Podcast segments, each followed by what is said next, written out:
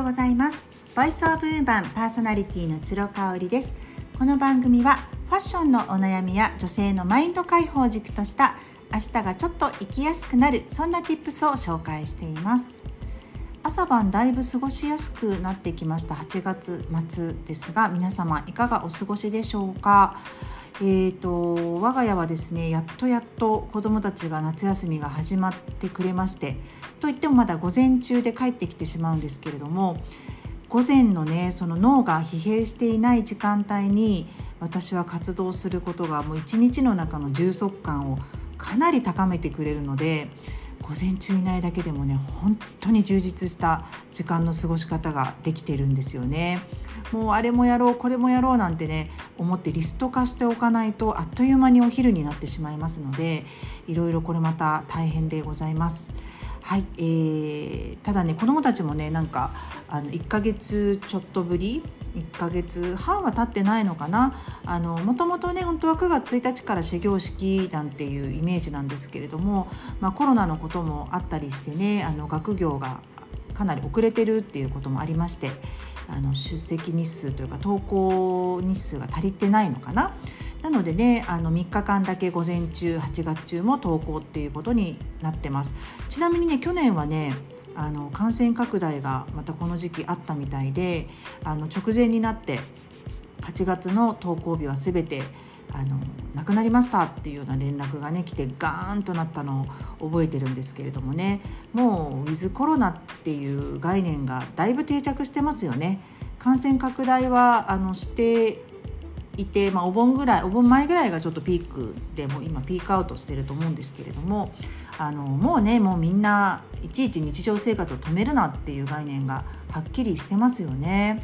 ただマスクってまだ日本人してますよねあのお店入る時とかも私マスクないとやっぱりあって取りに行かないとなんていうふうにどっかで買わないとなんていうふうに思いますしやっぱりあの何か施設に入る時とかにマスクをしてないと注意されるっていうことがありますね。先月私東京に行った時にあのお洋服屋さんを妹と見てたんですよね。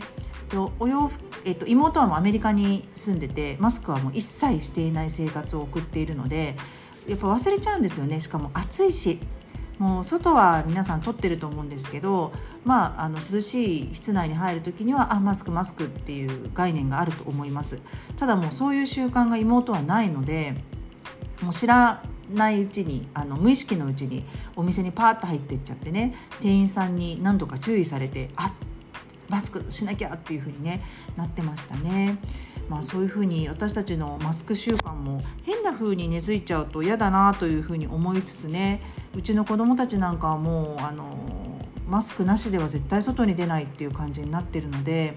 なんか習慣って本当に恐ろしいなというか、うん、良きにも触れるし悪きにも触れるなというふうに思ったりしています。でそんな子どもたちがねあのちょっと緊張するって2学期登校するのに言ってたんですよ。でなんで？って言ったらあのこの夏休みの間にねお友達とクラスメートと遊んでた子は違うけど僕はもう一切遊んでなかったから家族としかいなかったからちょっと緊張するなーなんていうことを言ってたんですよね。で次男もあの家を出る直前にあ緊張するなーっていうふうに言って投稿していきました。このね感受性の強さはね完全に私から遺伝をしているんですよ。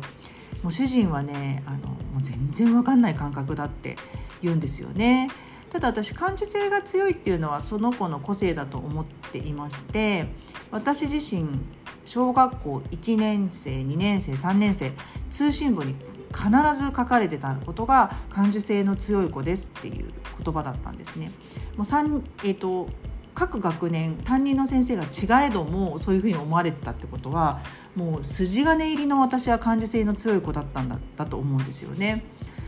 かこうクラスで泣いちゃったりとかした記憶はないんですけど先生がそう言うってことはやっぱりなんかそういう言動があったんでしょうね。ただね私の母親はですねその私の感受性が強いというふうに指摘されることをあんまり良しとしてくれなかったんですよね。あのやっぱ世当たりベタになってしまうんじゃないかなんか不器用な人生を送ってしまうんじゃないかっていうことをすごく心配していて感受性が強いっていう私をね、まあ、否定されたというふうに私は感じちゃったんですよね。なのでこんな自分はいけないもっと鈍感力をつけないともっとこうあの精神的に強くならないとみたいな風に思ってしまったんですよ。うんでも私はねそこは自分の魅力として生まれつきの性分としてねもうちょっと愛してあげればよかったなっていうふうに思っています。なので子どもたちがそういうふうに思われて、まあ、塾の先生とかにもね感受性が強いですねって言われるんですけれどももうそれはあの一つの事実としてあの受け止めようと思っています。で今日のね本題にもつながってくる話になるんですけれどもあの事実って一つなんですが正解は一つじゃないっていうことですよね。この感受性が強いという一つのあの個性を取ったとしてもですねあのそれが悪いことだっていうふうに言うことが正解ではないですし私は親としてあのその子の個性として受け止めるしかないですよね否定も肯定もしないっていう感じですね。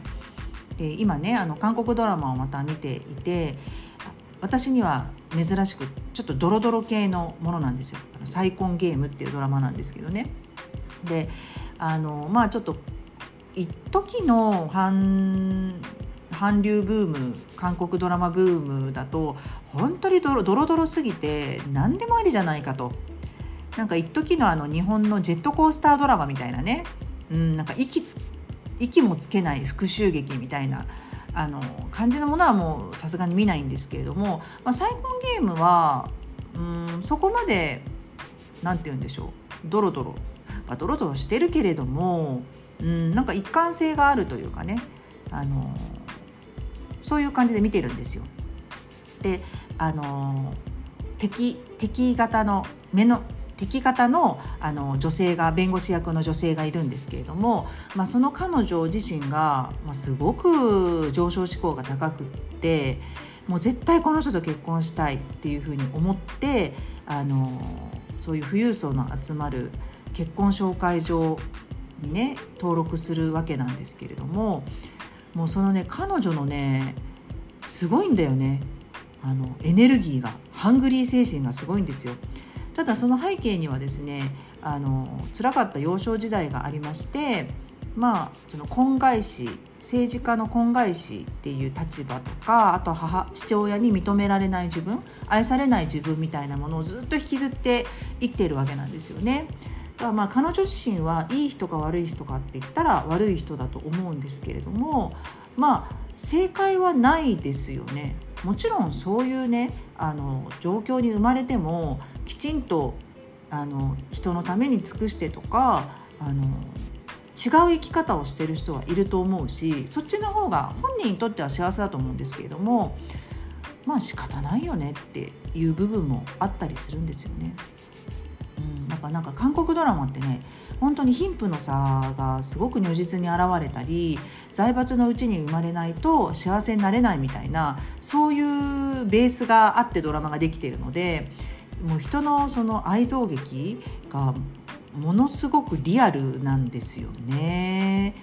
あの日本とはやっぱりちょっと違うかなっていうところがあってなんかこう大正時代の財閥がまだ日本にあった時家族とかがまだあのお金を持って地位も名誉も持っていた時代みたいなのにちょっと共通するので私たちはなんかこう解雇主義的に昔が良かったっていうことではないですけどもなんかやっぱり私たちの DNA の中にもそういう文化があったからこそ惹かれるのかなっていうふうに思ったりしますね。なのであのもちろん悪役はね憎まれるべきだし憎まれるようにこうあの演出されてるんですけれどもなんかねその裏を読むとやっぱりこう何とも言えぬ寂しさがあったりとかね人間としての孤独さがあったりとかするのでね。まあそう考えると人間の中に本当の悪人っているんだろうかっていうなんかそこにたどり着くかなというふうに思いました。なので、まあ、現実は一つあったとしても正解は一つではないっていう。なんかねこの考え方を持ってから私自身がとっても生きやすくなったので是非今日はシェアしたいと思ってお話ししました。最後まで聞いてくださってありがとうございました。それではまた明日。